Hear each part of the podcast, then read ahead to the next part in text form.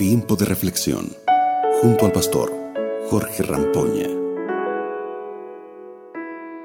Qué maravillosa oportunidad que nos ofrece nuestro Salvador victorioso para entender que Dios es victorioso y que nosotros podemos participar de esa victoria. Bienvenidos a nuestro tiempo de reflexión del día de hoy. Quiero que me acompañes a leer la Biblia en Mateo capítulo 27, los versículos 50 y 51, que nos dicen lo siguiente. Entonces Jesús volvió a gritar con fuerza y entregó su espíritu.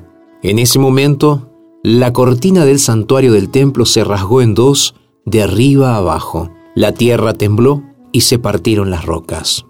La lucha que enfrenta a Dios y a Satanás es de tal magnitud que siendo Cristo solo un niño, el maligno ya intentó destruirlo. Cuando Jesús comenzó su ministerio, se le acercó para tentarlo y hacerlo caer, y durante su vida de servicio muchas veces fue perseguido por sus enemigos. Judas lo entregó a la turba que lo perseguía para matarlo. Fue llevado para ser juzgado ante el Sanedrín y ante Pilato fue sentenciado a muerte. Jesús sufrió mucho durante el juicio terrenal. Su corazón estaba muy dolido y su pena era inmensa. Satanás se regocijaba al verlo sufrir.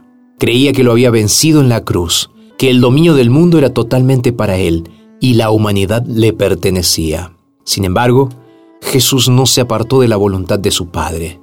Con fortaleza celestial resistió el ataque de Satanás y gracias a ello ganó nuestra salvación. Al resucitar y ascender al cielo derrotó al enemigo. Ahora sí podemos ser restaurados.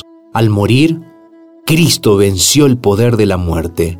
Al resucitar, abrió las puertas del sepulcro para sus seguidores.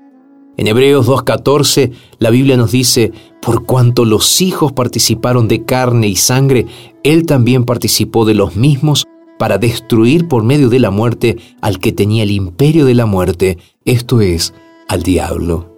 Somos más que vencedores gracias al Señor. Jesús espera que sus discípulos sigan sus pasos, soporten lo que Él soportó, sufran lo que Él sufrió, venzan como Él venció. Él está esperando ansiosamente ver a sus enemigos manifestar el espíritu de abnegación y renunciamiento.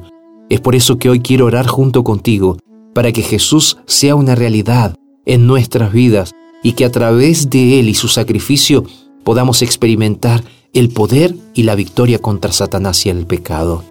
Vamos a orar.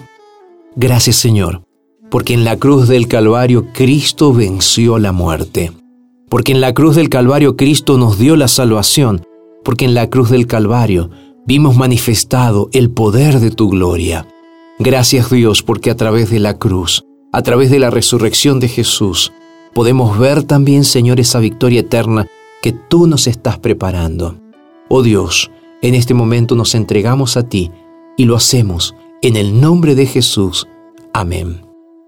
Gracias por haber compartido nuestro mensaje del día de hoy, gracias también por compartirlo en tus redes sociales, gracias también por seguirnos en Facebook, en Instagram y gracias también porque juntos podemos seguir estudiando la palabra de Dios cada día. Te mando un abrazo muy grande, que Dios te bendiga y nos reencontramos mañana para seguir en nuestro tiempo de reflexión. Acabas de escuchar Tiempo de Reflexión con el pastor Jorge Rampoña.